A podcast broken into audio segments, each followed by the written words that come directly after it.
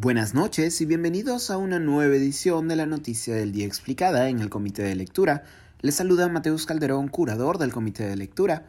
La crisis en el sistema de emisión de pasaportes llegó hoy a su cima después de que se acabaran las libretas y láminas necesarias para emitir pasaportes por modalidad de emergencia en la sede del aeropuerto Jorge Chávez.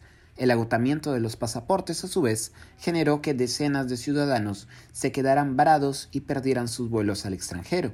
La crisis de los pasaportes, no obstante, no es nueva. Semanas atrás ya se había denunciado la lentitud en la programación de citas para la emisión y renovación de pasaportes. Las citas se programaban dos o tres meses a futuro y en ocasiones en sedes del interior del país, a pesar de que el solicitante fuese de la capital.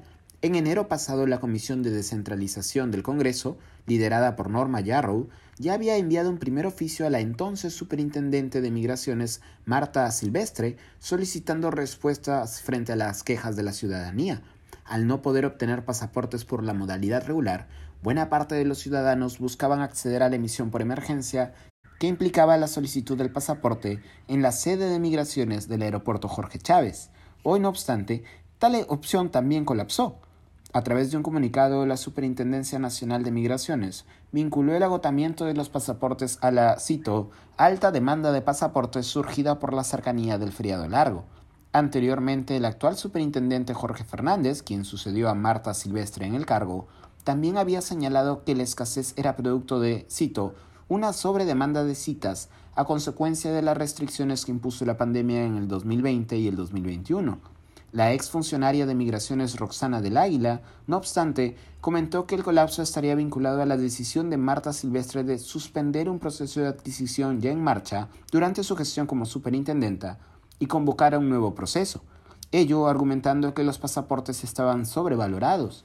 Esta versión ha sido confirmada por el actual superintendente Fernández, quien ha dicho que el nuevo proceso de adquisición permitió al Estado peruano un ahorro de cerca de 8 millones de soles, a pesar de haber ofrecido disculpas a los ciudadanos, Migraciones ha buscado exculparse, señalando que se había logrado, cito, obtener un adelanto de entrega del documento de viaje por parte del proveedor contratado este año.